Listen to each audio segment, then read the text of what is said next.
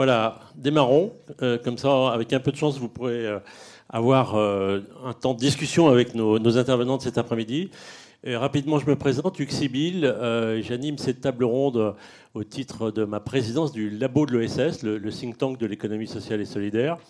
bon, J'ai un parcours dans ce monde-là. J'étais vice-président du Crédit Coopératif et président de sa fondation pendant assez longtemps. le labo de l'ESS, donc, c'est un, un, think tank qui travaille sur un certain nombre de sujets dont des sujets proches de ceux de cet après-midi, avec une entrée euh, économiste et solidaire, mais pas uniquement.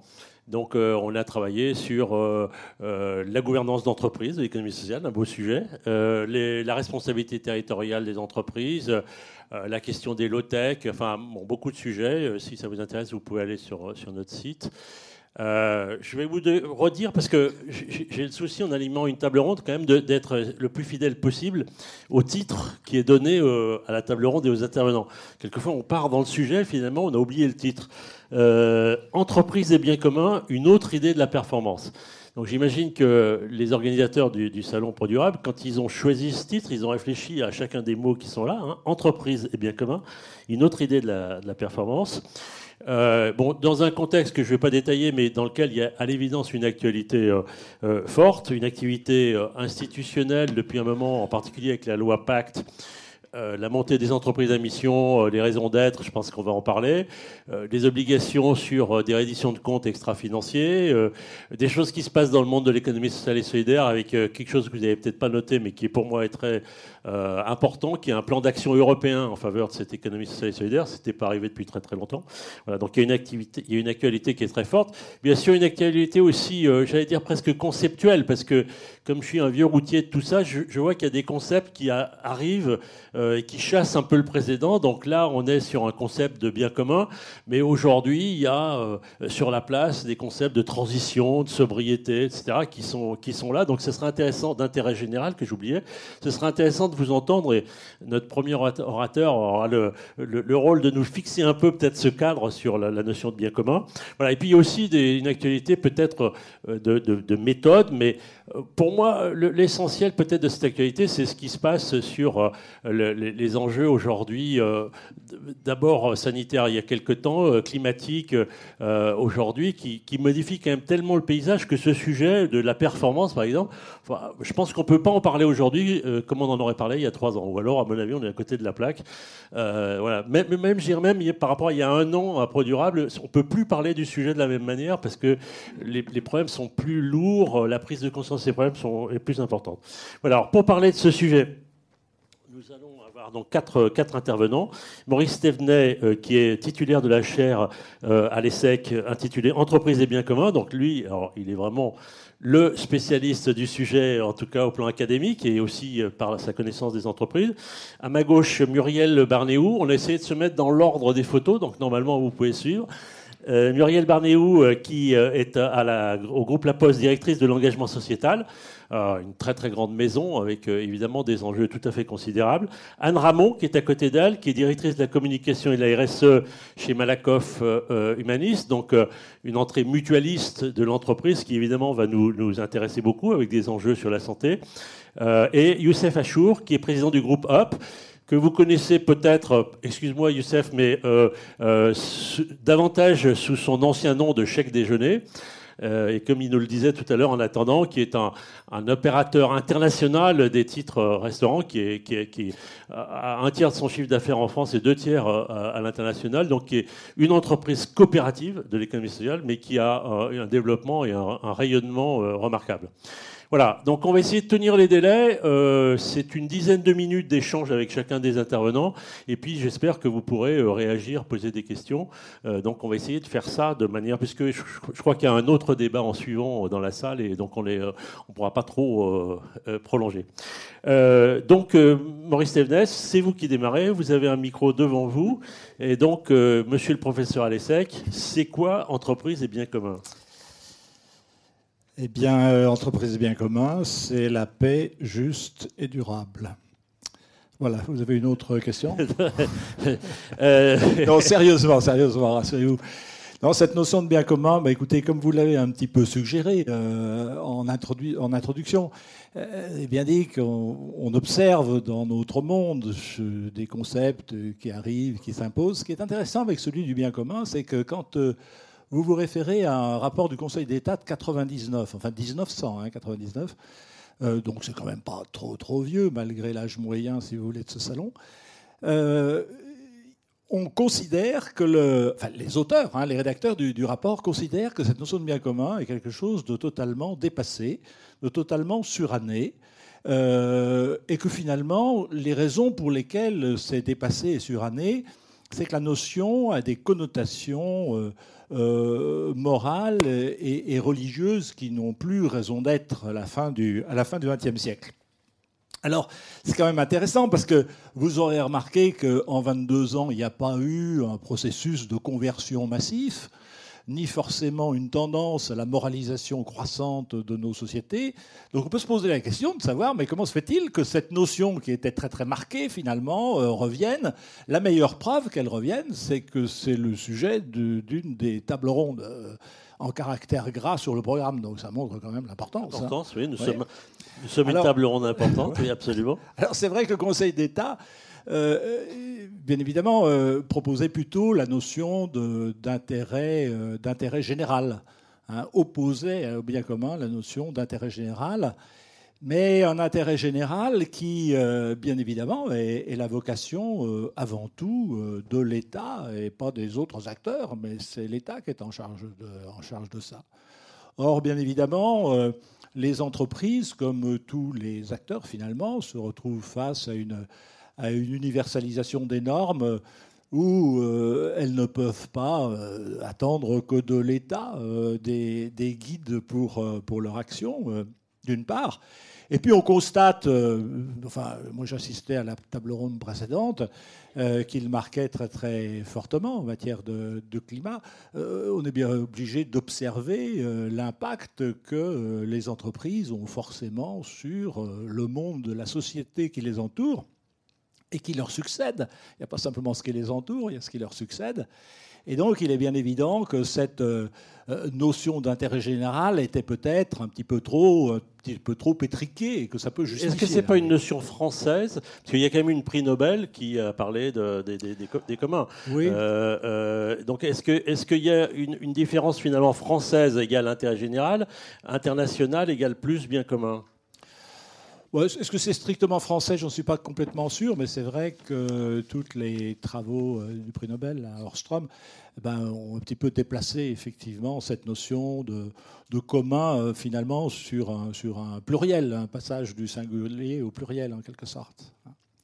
Donc je crois qu'il y, y a une première idée. Puis il y a une deuxième idée peut-être qui permet de, justifier euh, l'apparition, l'installation, on pourrait dire actuellement, de cette notion-là c'est peut-être un certain nombre de, limites que, certains euh, voient dans, l'approche euh, euh, bien installée maintenant hein, de, RSE, de responsabilité sociale de, l'entreprise. je crois que quand vous évoquiez en introduction, vous faisiez référence à la loi Pacte, aux sociétés à mission, c'était une bonne illustration finalement de cette espèce d'ouverture du champ. Je crois qu'effectivement, alors que la RSE peut apparaître parfois comme un ensemble de règles, de normes, de contraintes qui sont en quelque sorte euh, extérieures à l'entreprise, pas forcément liées directement à son business, mais à un cadre qui lui, euh, qui lui est un petit peu imposé, où elle doit justifier finalement de l'impact qu'elle a vis-à-vis de certaines parties prenantes. C'est clair que si vous rentrez euh, dans la définition d'une mission, d'une certaine manière, vous internalisez la démarche parce que c'est vous, entreprise, qui le faites en fonction de votre activité et des finalités que vous lui, que vous lui attribuez. Si vous développez une mission, eh bien, immédiatement, euh, vous êtes obligé de penser à ce qui se passe non seulement à l'externe de l'entreprise, mais aussi en interne de l'entreprise. C'est-à-dire comment est-ce que l'on va construire cette mission? Quel est le processus, finalement, qui va conduire à ça? Mais parce que je pense que pour les gens qui sont dans la salle, il y a beaucoup de gens qui euh, viennent du monde de la RSE, de, direction de la RSE. Donc, on va avoir trois, trois entreprises qui vont parler. Mais de votre point de vue, de, votre chair, euh, le, concept de bien commun, il vient compléter celui des RSE, le perturber finalement, c'est-à-dire euh, en, partie le remettre en cause euh, ou euh, c'est un prolongement, une espèce de prolongement de parce que euh, on, s'y perd un peu au bout d'un moment. Et moi, j'ai toujours pensé que la prolifération des concepts pouvait finir par nuire aux idées qu'on défend, parce qu'au bout d'un moment, un concept chasse l'autre tellement vite que voilà. Donc pour vous, avec votre votre vision, la notion de bien commun vient prolonger les approches RSE, développement durable? Ben, je veux avoir une réponse de prof, donc j'essaye de, raisonner effectivement sur euh, des concepts. Ça ne veut pas forcément dire que ce que je dis est très très pratique, parce qu'on sait bien que sur les notions que l'on utilise dans notre monde des entreprises, si vous voulez, c'est des notions qui sont claires pour tout le monde, mais qui veulent dire quelque chose de particulier pour chacun. Donc c'est jamais facile de, discuter. Mais ce que je pense, c'est que c'est plutôt un relais permettant finalement d'intégrer un certain nombre de, préoccupations, euh, de, de, domaines de réflexion aussi, qui ne sont pas forcément immédiatement inclus dans les RSE. Je vous donne un exemple, c'est clair que là, décidément, je perds ma feuille. Merci beaucoup. Il y a du vent, il y a du vent. Il y a du vent. C'est vrai que quand euh, la question du bien commun, c'est un petit peu comme ça qu'on l'a développé au niveau de notre chaire, hein, qui est une chaire ICP, ESSEC, qui n'est pas uniquement une, une chaire ESSEC. Eh bien, c'est vrai qu'on a bien été obligé, on y reviendra peut-être tout à l'heure, d'intégrer des aspects très, internes.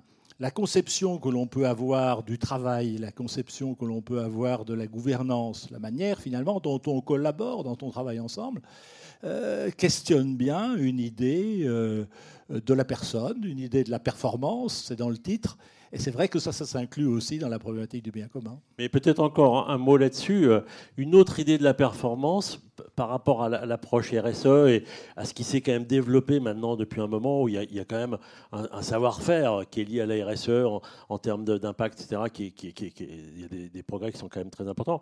Euh, euh, qu'est-ce que vous avez envie de dire sur le, membre de la phrase une autre idée de la performance Est-ce que vous, par exemple, de là où vous êtes, vous travaillez sur une autre idée de la performance avec des, outils euh, qui concernent les, entreprises dans leur, façon de rendre compte de la performance auprès de leurs parties prenantes bah, écoutez, euh, oui, moi je pense que de toute façon, euh, on voit se développer, prendre de plus en plus d'importance, tout un ensemble de mesures, d'instruments de mesure, d'indicateurs, de notions qui ne sont pas toujours toutes convergentes d'ailleurs, et qui posent cette question de la performance.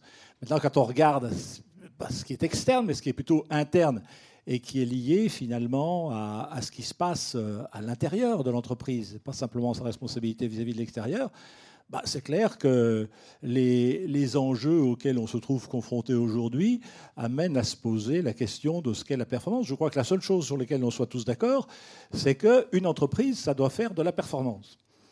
Ça, c'est le B à bas. Moi, c'est ce que j'apprends à mes étudiants depuis le début. La question, c'est comment on la mesure. Et laquelle? Enfin, laquelle la Laquelle euh, Parce que si on, va avoir trois exemples d'entreprises, mais entre une, mutuelle euh, qui travaille dans le monde de la santé, euh, une, une entreprise qui fabrique des produits de consommation de masse, la, mesure de la performance, l'actionnariat différent, le rapport au Voire même chez des concurrents au sein du même secteur, on peut avoir. Hein, Très bien. On, est volume ou on est rentabilité? C'est quand même la base de la. On, va avancer et puis on, reviendra peut-être vers vous après avoir entendu nos trois euh, intervenants qui vont parler au nom de leur entreprise. Donc je me tourne vers euh, Muriel Barnéou euh, pour la Poste. On se connaît depuis assez longtemps, hein, donc on, ne va, pas faire comme si on se connaissait pas. bon, dans, votre intitulé de responsabilité, vous êtes directrice de l'engagement sociétal. Moi, je trouve que c'est quand même vachement fort comme, comme intitulé de poste, donc j'ai envie de partir de ça parce que euh, enfin, je me souviens plus si c'est écrit sur votre porte quand on arrive dans votre bureau, mais euh, directrice de l'engagement sociétal, c'est quand même pas rien. Alors ça veut dire quoi au sein de la Poste être directeur de l'engagement sociétal? Donc c'est peut-être une, une des réponses. en tout cas, c'est une pratique, et, voyez-le euh, entre nous comme une pratique, un témoignage et en aucun cas euh, un exemple à suivre ou, euh, le nirvana euh, en la matière, mais c'est comme ça qu'on l'a qu'on l'a articulé. Effectivement, mon job s'appelle engagement sociétal et pas directrice de, de RSE. c'est quelque chose qui a été voulu comme ça, en, posant en fait une sorte de gradation en termes d'intensité. On n'est pas dans la compliance parce qu'elle se discute pas. Mais on sait que le niveau de l'eau, sans faire de mauvais jeu de mots, monte sur l'univers de la compliance, et c'est très bien. On n'est pas non plus dans l'exemplarité, même si en tant que leader, nous prenons des positions d'exemplarité, mais on veut toucher sur des univers où nous pensons en avoir les moyens, quelque chose qu'on appelle transformant, c'est-à-dire être en capacité de faire en sorte que notre écosystème et qu'on entraîne notre écosystème plus exactement à quelque chose de différent. Et c'est pas une vue de l'esprit et puis une espèce de, euh, d'éblouissement euh, d'une révélation. Ce sont des choses que nous sommes capables de faire. Ce qu'on a fait dans la voiture électrique par exemple euh, en témoigne. Nous parce que on est gros parce qu'on est puissant sur un certain nombre d'univers, nous pensons pouvoir jouer cette transformation de la société qu'entre nous, nos aînés ont porté depuis des centaines d'années, hein.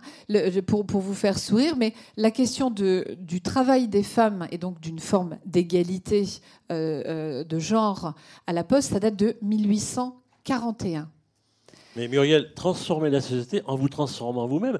Parce que euh, quand on, pour connaître votre président aussi, quand on connaît la Poste, enfin, vous, tous qui êtes dans cette salle, regardez le nombre de lettres que vous mettez dans une boîte euh, aujourd'hui. Euh, donc l'activité courrier de la Poste, enfin, c'est un truc incroyable, la révolution de cette entreprise. Donc vous voulez transformer la société, mais vous, déjà vous-même, vous avez des objets de transformation considérables. Oui.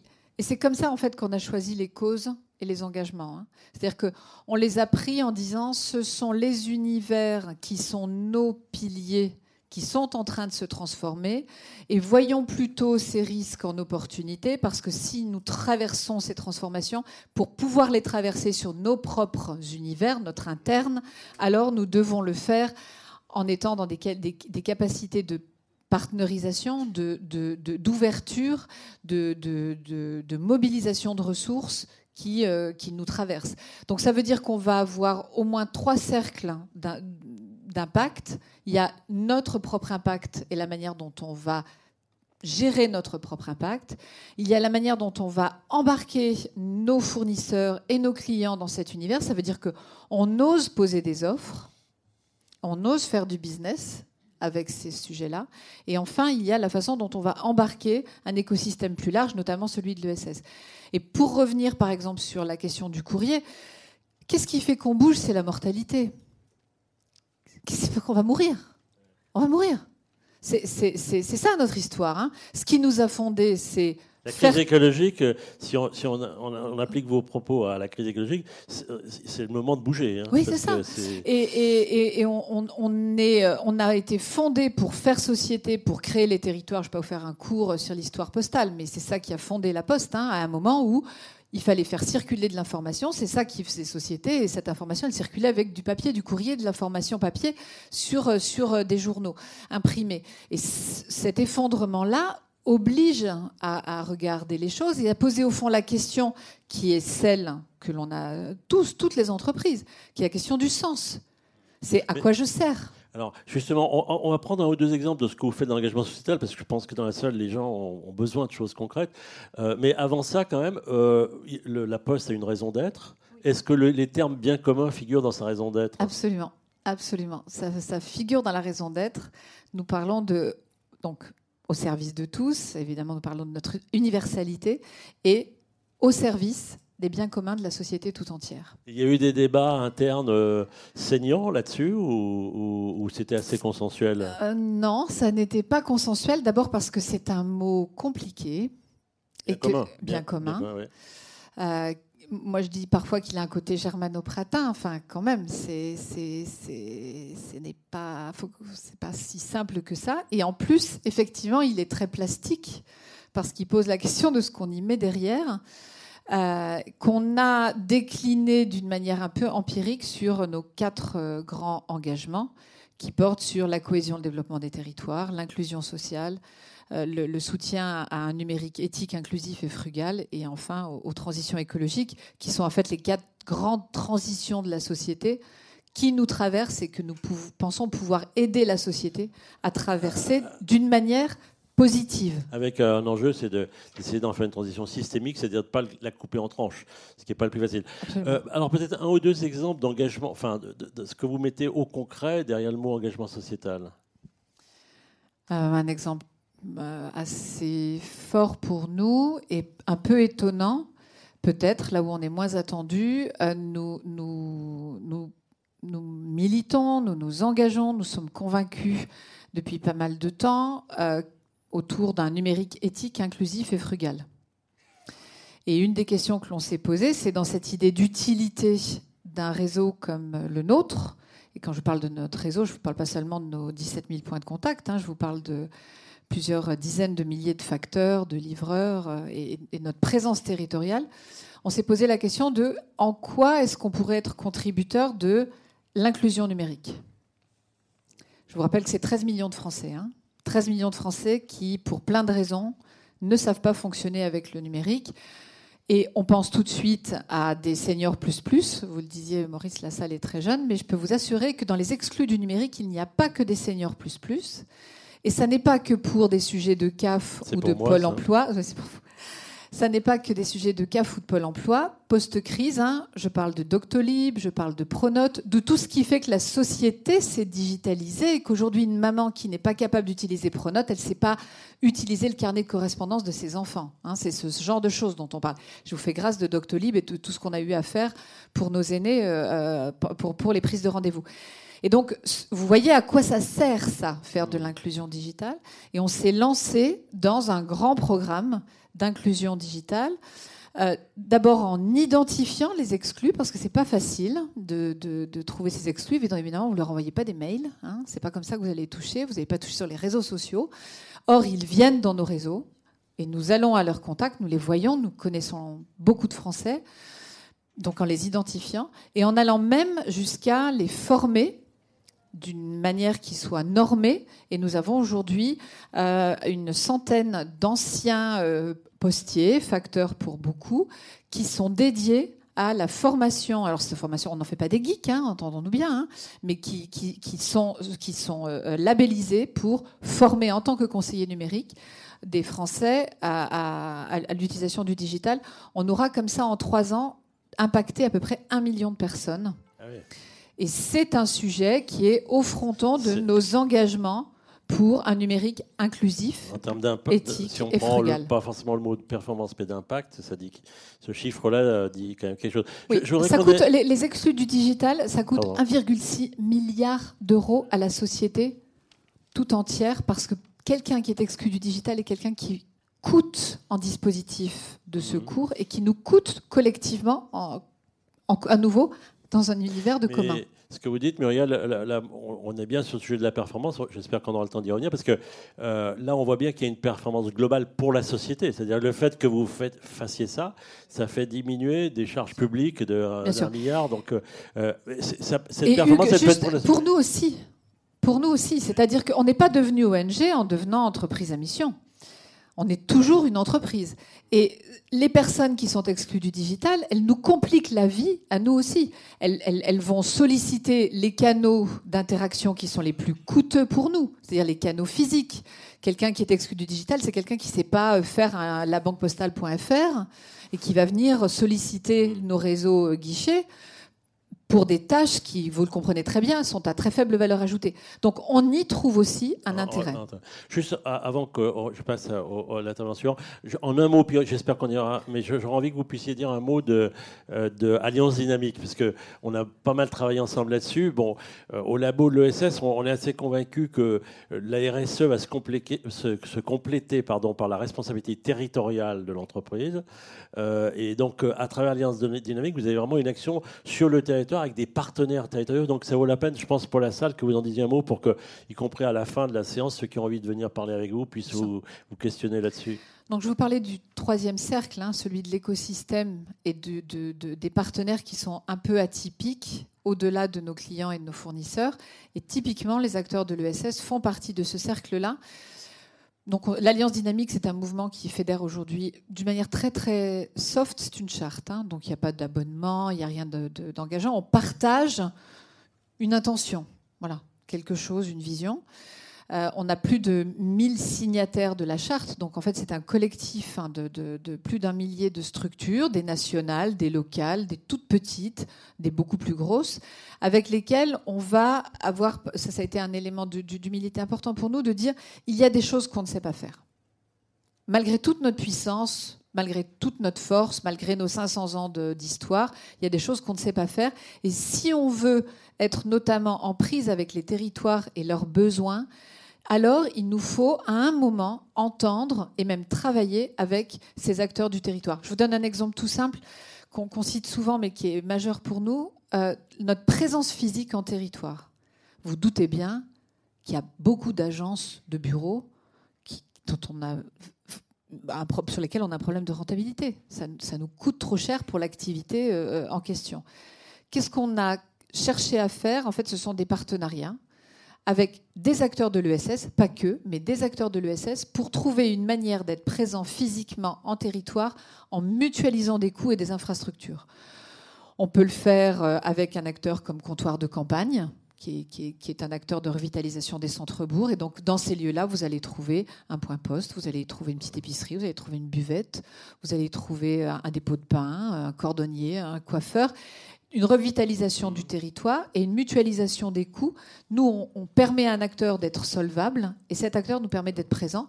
On le fait avec comptoir de campagne, mais on le fait aussi avec des acteurs en EHPAD. On le fait avec des grands réseaux type SOS. Voilà un exemple très concret de ce qu'on va faire sur l'enjeu territorial mais on pourrait en citer. On le fait euh, sur l'inclusion numérique, on, le fait de la même manière avec on va laisser à la salle, si on a un peu de temps, la possibilité de vous poser des questions euh, là-dessus. Euh, alors, on va faire un homme, une femme, un homme, une femme. Hein. donc, je vais me tourner vers Youssef. Youssef, donc je l'ai dit, tu, es, tu présides un, groupe très important de l'économie sociale, euh, le groupe demain, euh, le groupe Hop, qui, qui était euh, le groupe Chèque Déjeuner et qui est devenu le groupe Hop.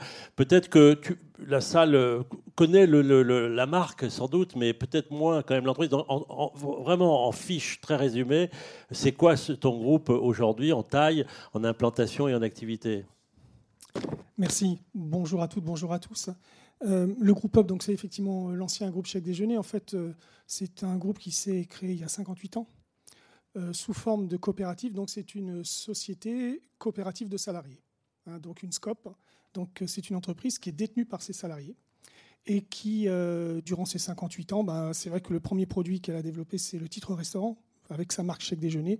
Depuis, nous avons développé toute une série d'autres produits en particulier les solutions cadeaux, les chèques cadeaux, les cartes cadeaux, les chèques culture, euh, euh, pas, malheureusement pas les chèques vacances puisque c'est un domaine, c'est un domaine réglementé par l'État.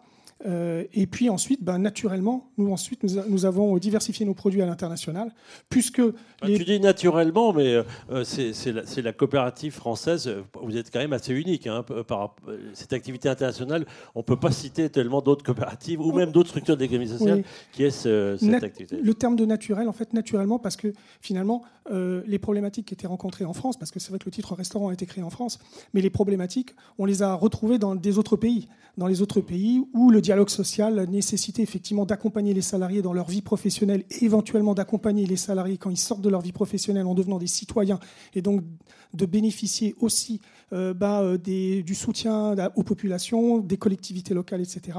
Toutes ces problématiques-là, on les a aussi rencontrées et l'exemple français, ben, euh, a été suivi et ensuite il a été décliné grâce effectivement euh, à, la qualité des solutions qu'on était en capacité de proposer et aux besoins qu'on était en capacité de euh, couvrir. Les trois chiffres qu'il faut connaître pour situer le groupe, le nombre de salariés. Alors le groupe, on est 700 dans la coopérative, mais on est un groupe de 3500 personnes avec aujourd'hui donc une cinquantaine de filiales dans une trentaine de pays. nous émettons 8 milliards de, de volume d'affaires et nous faisons un chiffre d'affaires de 550 millions d'euros. Formidable. Alors euh, maintenant, donc, on rentre dans le sujet bien commun. Euh, donc Muriel a dit qu'à la Poste, ils avaient une raison d'être et qu'il y avait bien commun dans la raison d'être. Vous, comment, quand la loi Pacte est sortie, comment vous vous êtes posé dans une coopérative, donc euh, une personne, une voix, hein, je rappelle, comment vous êtes posé la question Est-ce qu'on doit être entreprise à mission? Qu'est-ce qu'on met dans notre raison d'être? Est-ce que la notion de bien commun, vous êtes posé la question que ce soit dans la raison d'être ou on est coopérative, on n'a pas besoin d'aller rajouter du bien commun à notre beau, notre, notre belle carte de visite coopérative. Bah, tu as résumé hein, le, dilemme auquel on a été confronté. Euh, mais d'abord, la notion de bien commun. La notion de bien commun, c'est vrai que euh, est d'abord euh, elle est d'abord liée naturellement à notre coopérative, parce que le bien commun, c'est aussi pour, le pourquoi un groupe de personnes ont décidé de travailler ensemble et de créer une société dans laquelle un homme égale une voix. Et de dire, l'entreprise et le travail qui est réalisé, c'est le bien commun. Hein. c'est l'œuvre de tous. Et donc, ce qui va être dégagé en termes de création de richesse va être partagé. Donc je crois que c'est un élément très important. Le bien commun est inhérent même euh, au, concept de coopérative, de coopérative de salariés. En fait, il y a... je, me, fais un peu, je suis là pour titiller moi. pour les salariés, oui. Euh, parce que quand on est dans une coopérative de salariés, effectivement, les résultats, tout ça, bon. Euh, mais pour le reste de la société, c'est pas forcément si évident. Justement, pour, pour les salariés, déjà, effectivement, euh, je dirais se construire et faire en sorte, effectivement, que le fruit de leur travail hein, soit, se traduise en, création de richesse et en, en retour.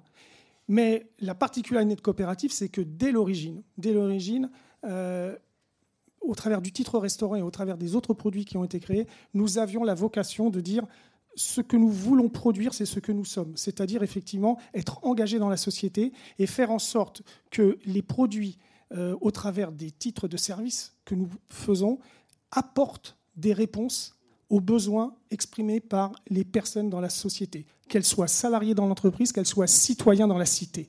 Et, euh, euh, et donc, tous nos produits apportent et contribue au bien commun. C'est ce qu'on disait avant la table ronde. Vous participez d'un modèle social français, d'une certaine manière, avec, avec les, les, titres que vous avez inventés, euh, construits. Oui, le titre au restaurant et, effectivement, et, tous les autres, et les titres de service en règle générale, sont effectivement une vraie, une vraie réussite du modèle social français.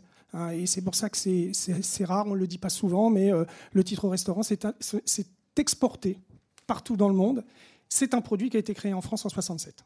Voilà. Même si notre société s'est créée un petit peu avant, mais le temps que euh, la loi euh, prenne en compte effectivement cette, cette, créativité, il a fallu trois ans. Donc concrètement, par rapport à cette idée d'entreprise à mission, raison d'être, etc., vous en êtes où aujourd'hui? Est-ce que parce que c'est un débat, la salle où vous êtes, euh, suivez peut-être pas, mais au sein de l'économie sociale et solidaire, il y a un débat entre ceux qui disent on est déjà dans l'économie sociale et solidaire, on est une mutuelle, on est une coopérative, ça dit assez bien ce qu'on est, et puis certains qui disent oui, mais quand même l'idée de mission c'est intéressant, donc il y a des mutuelles mutuelles à mission et des mutuelles qui ne sont pas à mission, des coopératives à mission d'autres qui ne le sont pas.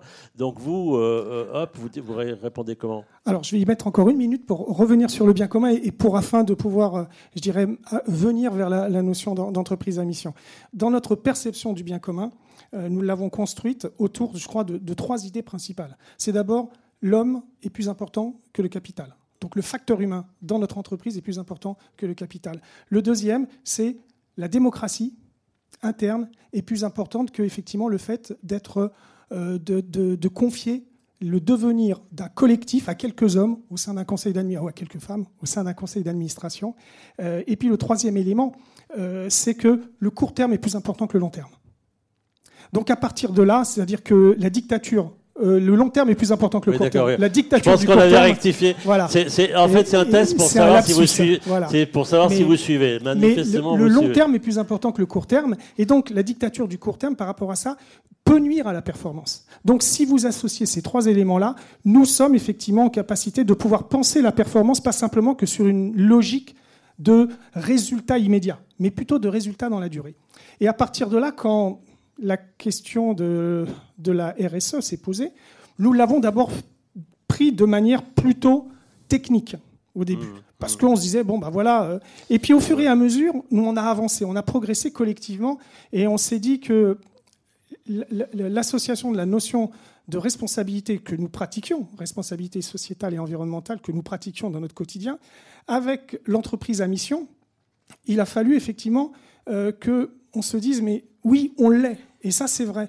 Beaucoup d'éléments qui figurent dans la RSE ou dans la notion d'entreprise à mission, bah en fait, c'est natif chez nous. C'est constitutif de notre mode de fonctionnement. Toutefois, ça ne suffit pas pour pouvoir effectivement s'inscrire dans le grand changement, dans les grandes questions aujourd'hui que se pose la société. Et c'est pour ça que, après euh, des débats, au sein de la coopérative.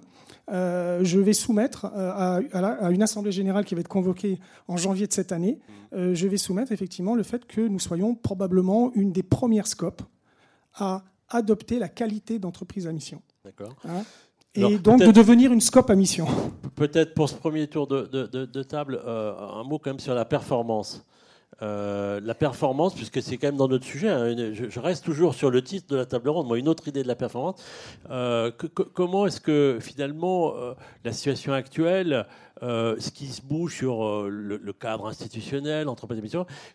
comment est-ce que, est-ce que ça vous conduit à remettre vous-même l'idée de la notion de votre idée de la notion de performance? J'ai insisté sur l'aspect salarial, sur l'aspect euh, d'une coopérative, avec ce que ça veut dire vis-à-vis des salariés. Mais est-ce que dans vos débats, dans les outils que vous utilisez aujourd'hui, ça, ça, bouge du côté de la manière de rendre compte de la performance? Bah, ça bouge parce qu'on euh, vit dans, la une société qui se transforme à tous les niveaux. Et bien évidemment, vous l'avez évoqué, mais la question de la digitalisation, euh, la question de l'adaptation de nos offres, la, question de l'adaptation de des, des, équipes, des salariés à un monde qui se transforme et la digitalisation des métiers, tout cela est à intégrer dans notre, euh, dans notre façon de organiser le futur. Et donc d'essayer effectivement d'ajuster notre perception de l'organisation du travail, de la relation sociale dans l'entreprise, de la performance avec ces nouveaux enjeux. Et dans ces nouveaux enjeux, nous avons aussi bien évidemment euh, le fait de pouvoir nous aussi contribuer, contribuer bah, à des questions aujourd'hui qui sont très importantes, qui ont été évoquées, hein, sur, euh, sur l'évolution de la société. Bah, des problématiques comme le télétravail nous traversent en tant que salariés, mais aussi en tant qu'acteurs qui propose des solutions aux entreprises. La question de euh, la nécessité aujourd'hui de repenser euh, la manière dont on consomme ou la manière dont on dépense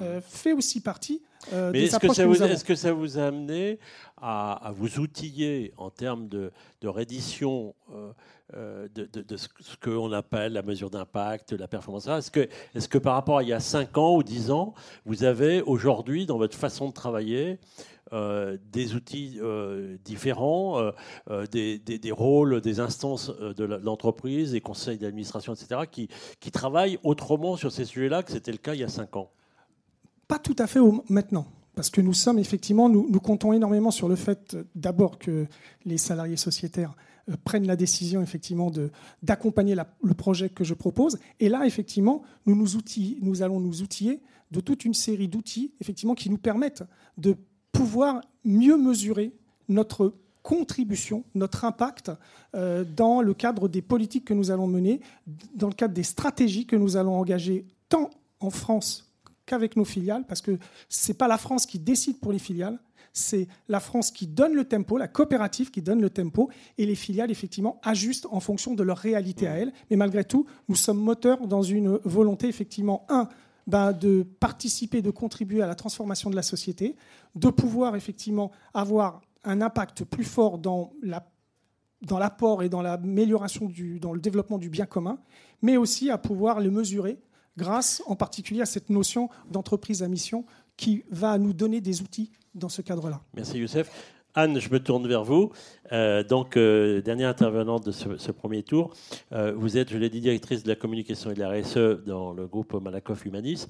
on va partir un peu comme, on l'a fait finalement pour les, trois entreprises, c'est-à-dire cette idée d'entreprise à mission, de raison d'être, mais avec peut-être derrière ça une question que je vous pose, c'est que vous, vous résultez d'une fusion humanisme Malakoff. Donc les fusions d'entreprises, c'est toujours un truc assez compliqué sur le plan culturel. Hein. Euh, il faut quelquefois, on n'a pas la même vision du monde, etc. Donc cette, cette, approche du bien commun, de la raison d'être, d'entreprise à mission, ça se passe comment dans une entreprise? Vous pouvez rappeler peut-être en, quelques mots euh, ce qu'est votre groupe et, de quand date la fusion. Mais est-ce qu'il y a eu, est-ce qu'il y a des sujets particuliers liés au, fait que vous résultez aujourd'hui de cette fusion? Alors, on, résulte depuis 2019 effectivement du rapprochement entre Malakoff, Médéric et Humanis, mais bien avant ça, il y avait déjà eu le rapprochement Malakoff et Médéric.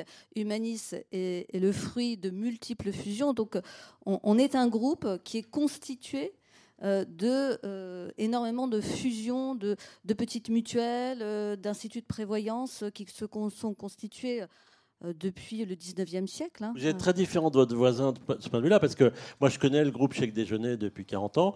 C'est une entreprise qui a connu un développement, mais, mais sur une base continue. Il y a, pas, il y a eu l'internationalisation, mais sinon il n'y a pas de croissance externe du, ou de, de, de, fusion du type de ce que vous avez connu. Alors nous, effectivement, euh, pour rappeler, euh, Malakoff Humanis, euh, elle a la recherche de biens communs est vraiment au cœur de l'ADN du groupe, à la fois dans sa finalité, puisque notre mission, bah, c'est de la protection sociale, et aussi dans son mode de fonctionnement qui, se rapproche un petit peu du vôtre. Pas, complètement. et, c'est vrai que comme toutes les mutuelles et les institutions de prévoyance, on a été créé sur l'idée de, partage et de mutualisation euh, des risques santé, des risques sociaux qui sont vraiment inhérents justement euh, au bien commun. Euh, Malakoff, c'est la création, je ne vais pas vous faire toute une histoire non plus, mais c'est la création, c'est la jeunesse de Malakoff, c'est le comité des forges. Ce sont des patrons de l'industrie métallurgique au 19e siècle qui se sont regroupés pour assurer, pour créer une caisse de mutuelle d'assurance pour leurs ouvriers, pour leur assurer une rente quand ils avaient des accidents de travail. Après, c'était un congé maternité, une complémentaire santé, etc. Donc c'est vraiment des patrons qui se sont organisés euh, euh, eux-mêmes bien avant euh, effectivement la sécurité sociale qui date de 45. Et puis humaniste, c'est les racines d'humaniste, c'est la caisse de retraite des, commis des agents de change au 19e siècle. Donc, effectivement, on a naturellement, hein, ce sont effectivement soit des patrons, soit, des, syndicats d'ouvriers qui se sont constitués, rassemblés euh, pour euh, euh, justement bah, s'entraider et partager quelque chose d'essentiel qui est la préservation de la santé ou le social, parce qu'il y avait effectivement beaucoup d'accidents de travail, etc., qu'il fallait protéger. Donc, euh, donc, on a une mission, euh, euh, une finalité sociale. Et puis, on a un mode de gouvernance dans notre façon d'opérer et de, partager la valeur qui est également tout à fait cohérente avec cette autre idée de la performance, puisque ce sont les représentants de nos clients qui gouvernent l'entreprise. et nous avons un rôle redistributif parce qu'on n'a pas d'actionnaires à rémunérer, hein, comme le sont les mutuelles et les instituts de prévoyance, euh, l'argent que nous gagnons, on le redistribue pour accompagner euh, euh, sur le plan social nos salariés, les salariés de nos entreprises clientes les plus en difficulté, et puis aussi pour des engagements sociétaux qui nous sont chers depuis de longues années. Et donc, sur la question raison, raison, d'être, entreprise, enfin mutuelle à mission, etc. Alors, on a euh, effectivement travaillé au moment de la fusion en 2019 de Malakoff Médéric et d'Humanis, hein, qui a constitué Malakoff Humanis. On a travaillé sur, euh, sur une raison d'être. Euh, l'idée euh, était, on avait, plus une vocation interne, l'idée était de fédérer les équipes, montrer euh, autour d'une mission commune et montrer que les équipes de Humanis et de Malakoff Médéric finalement se, se rassemblaient autour d'une mission qu'elles construisaient en commun et une mission commune qui était la raison d'être qui a été définie par les salariés. Ensuite, je dirais qu'on s'est arrêté là. Euh, on n'a pas été au-delà, euh, euh, on n'a pas travaillé des engagements très concrets avec des indicateurs chiffrés et on n'est pas rentré dans une démarche de, société à mission. Pourquoi? Parce que je pense qu'à l'époque, on n'était pas tout à fait mûr. Mmh, mmh. je pense qu'il y avait peut-être d'autres priorités. et puis, on n'avait pas suffisamment formalisé bah, notre feuille de route RSE, déjà, rien que ça. et à force de se dire, bah, finalement, on est on est vertueux par nature. Euh, euh, bah, ces sujets-là, on ne les avait pas très bien euh, appréhendés. Donc aujourd'hui, on a depuis deux ans travaillé ces questions, formalisé une feuille de route RSE, et on se dit comment on peut aller plus loin et comment finalement dans un, contexte euh, de l'assurance santé et prévoyance qui est de plus en plus concurrentiel, où il y a de multiples acteurs, des acteurs privés hein, qui sont cotés en bourse, des mutuelles, comment, et puis où, finalement bah, on a tous des, problématiques de rentabilité très fortes, comment euh, on va euh, euh, prendre nos décisions, comment on va essayer de, de, prendre nos décisions et, et, de résoudre, des, on parlait avec Muriel, de dilemmes internes mmh, mmh. au regard non pas uniquement de la rentabilité, mais au regard de ce qu'on est et de nos fondamentaux et des fondamentaux de notre modèle d'entreprise. Mmh. Et aujourd'hui, je pense qu'on a besoin d'y revenir. J'avais un peu l'envie de vous poser cette question-là. cette semaine, j'ai été interviewé par un journaliste qui fait un dossier sur l'ESS et l'inflation. Euh, j'étais un peu surpris par le sujet. Euh, bon, j'avais réfléchi un peu avant. Mais aujourd'hui, par exemple, on voit que euh, ce que vous dites là sur la tension qu'il y a entre, dans notre objet, on est de la protection sociale, donc c'est presque de l'intérêt général naturel, et puis en même temps, on a un modèle économique avec de la rentabilité. Donc, comment vous vivez la période là vraiment d'aujourd'hui sur le fait que nos concitoyens sont en, difficulté euh, du, fait de l'inflation et qu'en même temps, le coût des mutuelles augmente. Par exemple, dans le monde étudiant, enfin, quand on regarde la précarité étudiante aujourd'hui, l'augmentation du coût des mutuelles y contribue assez largement. Et c'est pas parce que les, les mutualistes euh, étudiants sont en train de, chercher la rentabilité à tout prix, mais c'est parce qu'ils ont des modèles économiques à tenir. Donc, comment vous vivez là, bah, concrètement sur ce sujet-là, cette, cette, tension Cette tension-là, elle, elle, est extrêmement forte chez nous. Hein. Parce que, euh, en plus, euh, les groupes de protection sociale, pendant longtemps, euh, finalement, ceux, qui agissent hein, sur le secteur collectif, donc des entreprises, on n'était pas soumis à la concurrence. et donc, une fois qu'une branche professionnelle décidait de travailler avec Malakoff Médéric, ben, toutes les entreprises de la branche prenaient Malakoff Médéric. Donc, on n'était pas prêt non plus euh, euh, euh, à, cette concurrence extrêmement forte. Donc il y a une transformation du groupe qui a dû se faire. Aujourd'hui, effectivement, notre modèle, il a été pendant très longtemps assis sur finalement, on acceptait que nos contrats soient déficitaires parce que on se refaisait une santé avec nos produits financiers.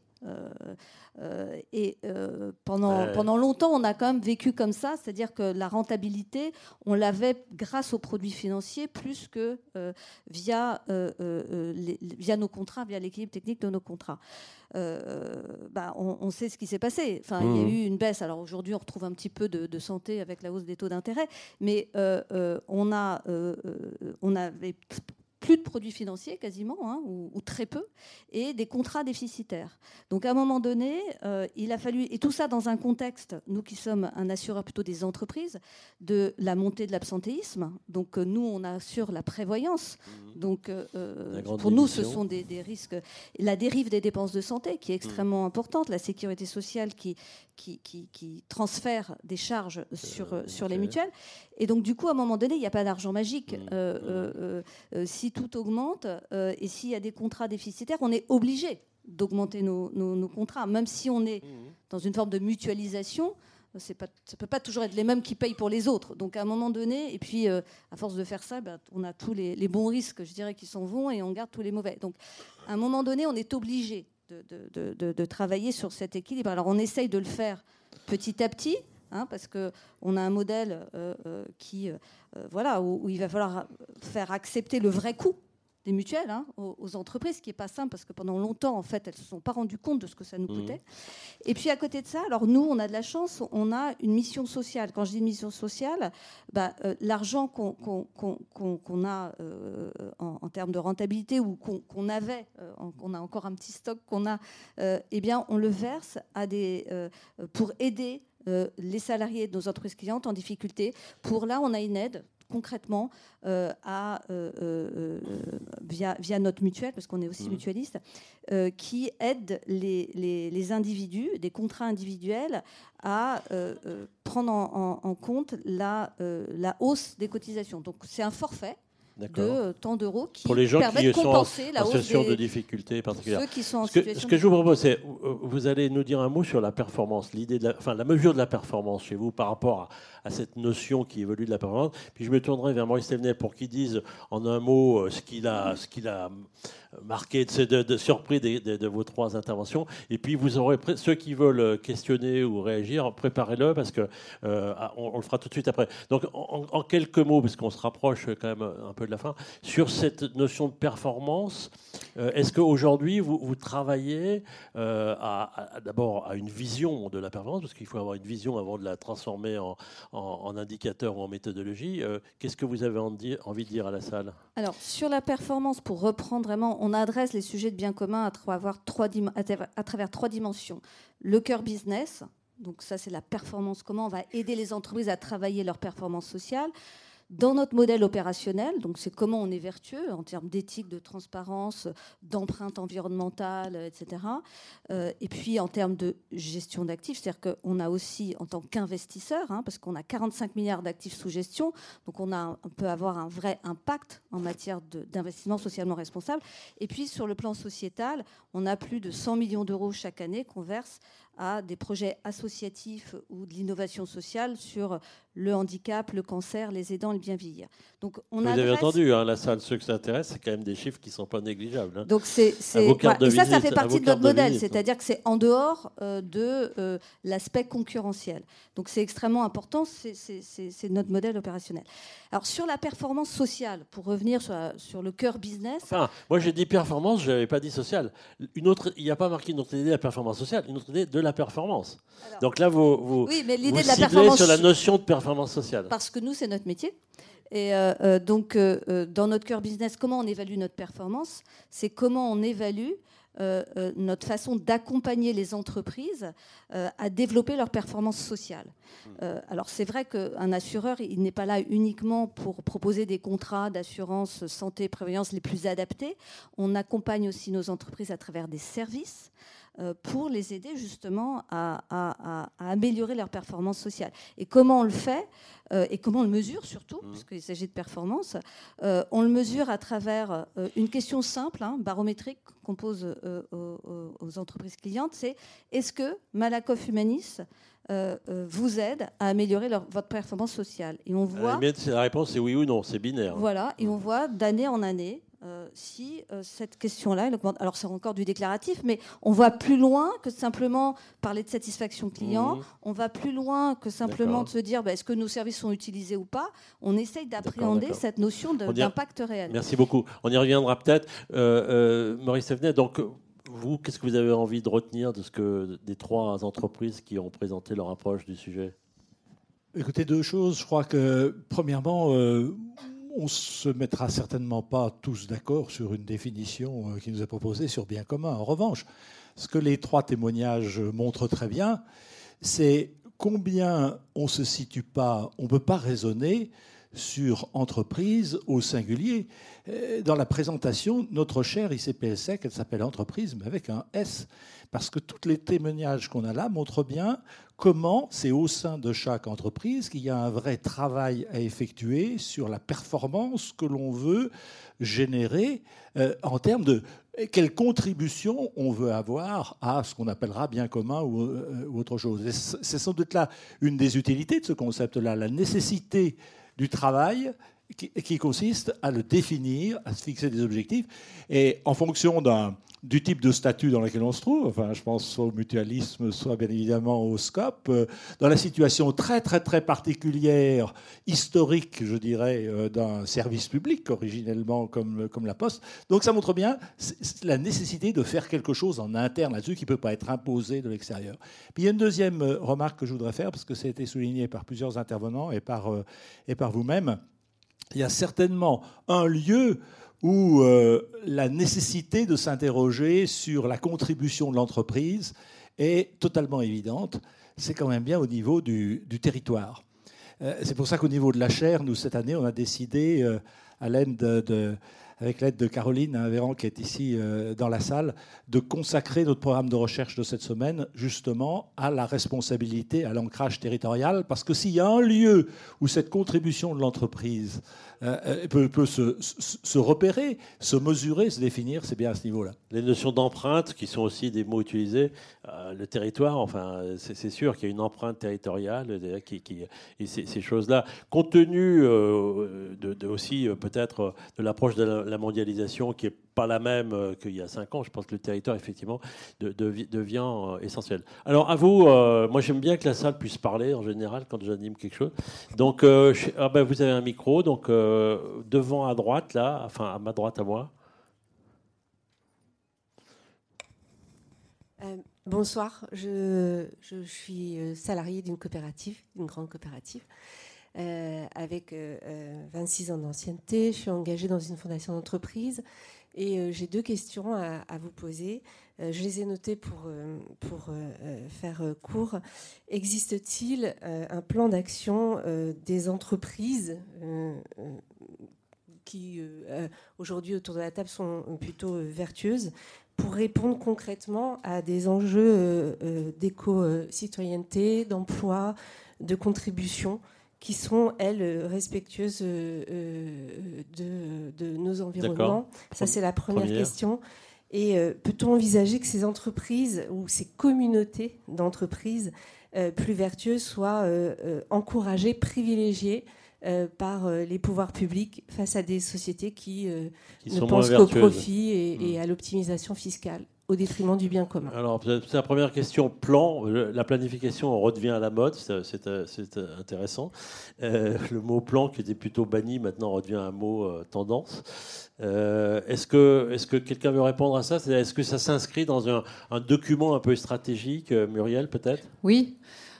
Alors après, c'est multicomposant. Hein. On va parler de formation, d'employabilité, on va parler euh, de conditions de travail, on va parler d'ascenseur social, parce que la Poste, c'est 500 ans de pratique d'ascenseur social. Hein.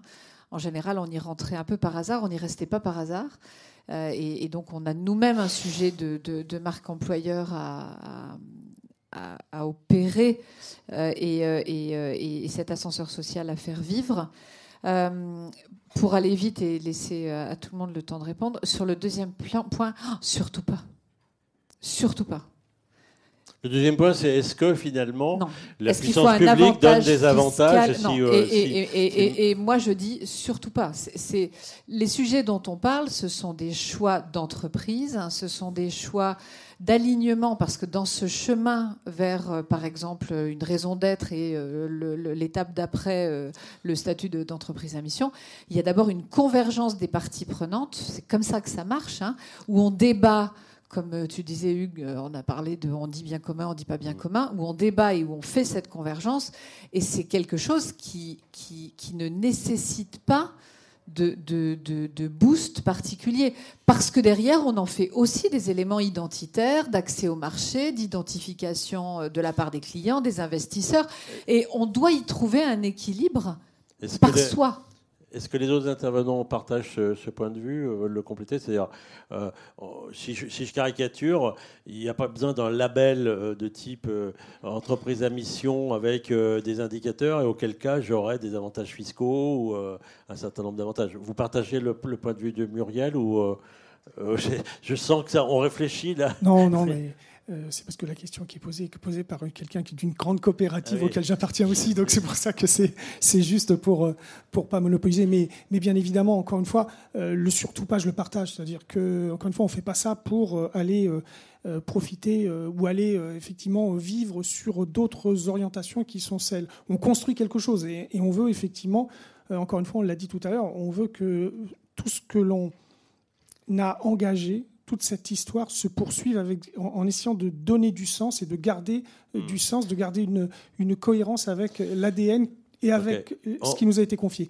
le deuxième sujet, pardon, excusez-moi, c'est juste le fait de dire, encore une fois, et je crois qu'on l'a tous, on, beaucoup de gens créent des fondations, euh, ont des activités de mécénat. Mais là aussi, c'est pareil. C'est on est, encore une fois, il y a mécénat, mécénat, il y a fondation, fondation. Et c'est vrai que dans la nature même des engagements que l'on prend au sein de nos activités de mécénat, au, au sein de nos fondations, ben on retrouve là aussi le sens du bien commun.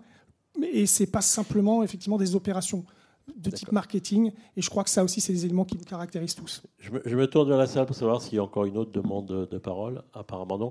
Juste en, concluant, je voudrais demander à ceux qui le, qui le veulent, euh, dans cette idée de performance, il y, a, quand même ce, cette, ce, ce qui s'appelle la grande démission aux États-Unis. Enfin, je pense qu'on est rentré dans une phase d'interrogation par rapport au travail, et en particulier de la jeunesse, qui est, qui est quand même incroyable. Hein non, pas que, je dis en particulier, mais mais, pas que. Et donc, euh, une envie de, de, quitter les entreprises à partir du moment où on n'y trouve pas ce qu'on y cherche. Et même si on y trouve, on n'y reste pas forcément très longtemps. Euh, c'est quand même, enfin, moi, je, trouve vertigineux les informations que je reçois sur, sur ce qui se passe à l'heure actuelle. Par, par, rapport à quelqu'un comme moi, est-ce que j'ai vécu Est-ce que vous ne pensez pas que cette notion de bien commun de performance doit aussi intégrer ça? C'est-à-dire, c'est une, c'est une façon pour vous, peut-être, de, de, trouver des collaborateurs, de les garder un peu plus. Euh, et si on ne le fait pas, ben, euh, c'est pour ça que je dis en particulier les jeunes, ils fichent le camp. Donc, est-ce que vous intégrez ça? On l'a peu évoqué, peut-être tu l'as fait un peu, Youssef, mais finalement, en termes de stratégie de, ressources, de gestion de ressources humaines, ces sujets-là font aussi partie d'une stratégie de gestion des ressources humaines. Anne oui, oui, tout à fait, tout à fait d'accord. Et, et, et, on essaye vraiment de, de, développer notre marque employeur autour de, ce sujet pour expliquer quelle est notre mission et quelle est notre contribution. Après, je pense que des, grosses euh, entreprises comme les nôtres euh, qui sont plus difficiles à faire bouger, euh, avec des décisions qui sont peut-être plus longues à prendre. C'est vrai qu'aujourd'hui, je pense qu'elles font pas rêver les jeunes qui ont envie euh, de sociétés peut-être plus petites, plus agiles, ou alors des plutôt des démarches plutôt entrepreneuriales. Donc, on sent plutôt que c'est dans la façon d'opérer euh, peut-être les process, la, la, la, la, difficulté de ces grands groupes à se mouvoir et à se transformer, euh, qui euh, peut-être crée du désengagement au-delà de, effectivement, parce que la, recherche de, de, de, sens et de, de bien commun, c'est pas tous les jours qu'on le vit, chez, même chez Malakoff Humanisme, même si on a une super belle boîte et qu'on a une mission nativement sociale et qu'on peut être très fier de ce qu'on porte, au quotidien, voilà. On, on, pourrait presque rajouter le mot être entre bien et commun le, bien-être commun, euh, parce que c'est aussi une recherche de bien-être dans le travail. Enfin, c'est ce que je ressens aujourd'hui. Muriel, un mot, on, puis on a, euh, on a une banque qui est entreprise à mission, hein, qui a qui a défrayé. La banque postale. Oui, la banque postale. Euh, et qui a notamment euh, été très visible il y a quelque temps puisqu'elle a renoncé, c'est la première à avoir renoncé aux énergies fossiles hein, et annoncé son renoncement aux énergies fossiles, au financement des énergies fossiles. C'est la première aussi qui a eu une trajectoire carbone validée SBTI, hein, donc euh, validée par la science, et qui n'a pas de mal à recruter, ni des clients, ni des collaborateurs. Pour moi, le, gros sujet, j'aimerais, je ne sais pas si les, équipes qui organisent ProDurable, mais peut-être qu'on pourrait euh, imaginer un sujet comme ça. Pour moi, la grosse question maintenant, c'est plutôt que la grande émission, c'est le découplage, le grand découplage. C'est-à-dire comment est-ce qu'on va mesurer la croissance de manière telle à ce que nous ne soyons pas obligés de parler de décroissance en termes de dilemme, parce qu'une entreprise qui parle de décroissance, ça, c'est vraiment compliqué à faire vivre. Je ne sais pas si c'est ce que vous vivez en tant que manager, si c'est ce que vous vivrez en tant que manager ou patron pour les, les, les plus jeunes d'entre vous, mais ce couplage entre croissance telle qu'elle est mesurée aujourd'hui, c'est-à-dire sans internaliser les externalités, hein, c'est ça ce que je veux dire, hein, euh, et l'activité de, de, de, négative de, de l'entreprise, c'est un sujet qui est à mon sens, extrêmement compliqué. On s'y essaie. Je pense, et c'est pas le lieu euh, qu'on pourrait, on pourrait partager sur ce que le, la Poste fait en la matière, mais c'est, pour moi, c'est ce, ce, sujet mmh, du grand découplage, et, et, de la mesure de la performance, à ce titre, est vraiment un, un gros sujet. Maurice Thévenet, vous avez ouvert, il vous appartient de conclure. Bon, oui, oui, non, mais deux remarques là-dessus. Première remarque sur les phénomènes que vous évoquez. J'ai un petit peu de prudence, si vous voulez, surtout que je suis prof, donc je sais surtout prévoir a posteriori. En fait, c'est mon métier. Donc, moi, je pense que sur ces phénomènes que vous évoquez, il faut être prudent. Quelle est leur durabilité? Soyons très très prudents. Après, il y a un deuxième phénomène, qui, deuxième chose qui paraît importante, c'est que la grande question qui se pose, je dirais, euh, aux entreprises, c'est c'est pas d'essayer de répondre à des attentes qu'on ne sait pas mesurer. La grande question, c'est quelle est la qualité de l'expérience qu'on peut avoir quand on bosse C'est ça la vraie question. Et on n'y répondra pas simplement avec du baby-foot et des after de before. Il y a peut-être des enjeux là derrière, des réflexions à avoir autour de cette expérience, autour par exemple du mode d'organisation du travail, au niveau de la gestion quotidienne du travail, qui sont, euh, à mon sens, ce sont des sujets qui sont devant nous et qui ne sont pas derrière.